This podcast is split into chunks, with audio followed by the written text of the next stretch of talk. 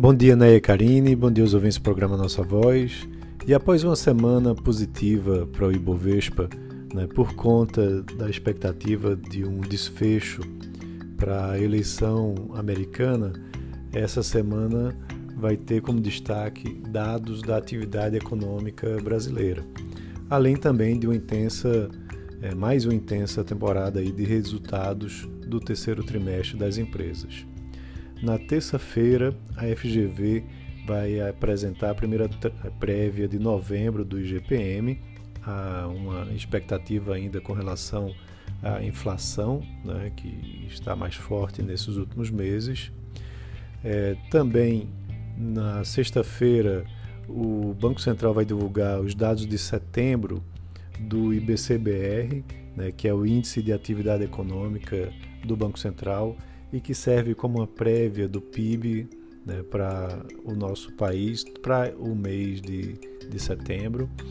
E há uma previsão de que haja uma alta de 1,2% na comparação mensal e uma queda de 1,4% em relação ao mesmo mês de 2019.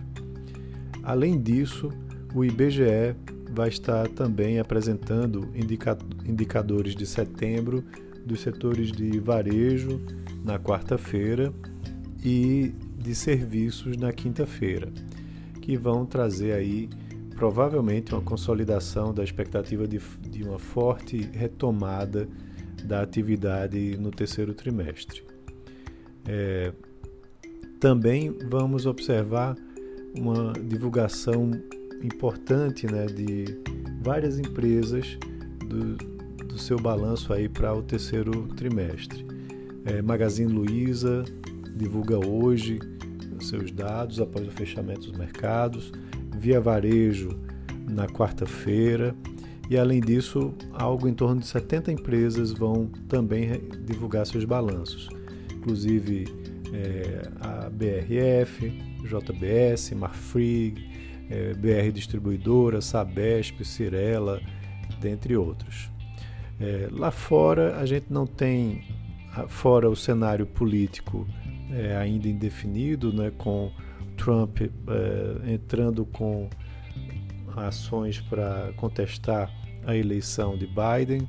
É, não temos uma agenda muito forte, já que há inclusive um feriado na quarta-feira, é, o Dia dos Veteranos, mas há também é, nessa semana lá nos Estados Unidos a divulgação do Consumer Price Index, né, que é um índice de preços é, dos Estados Unidos ao consumidor, ou seja, o similar da inflação que nós temos aqui no Brasil. Então é isso. Vamos aguardar o desenrolar da semana com esses dados, principalmente é, da prévia do PIB, do varejo e de serviços aqui do Brasil. Um abraço a todos e uma ótima semana.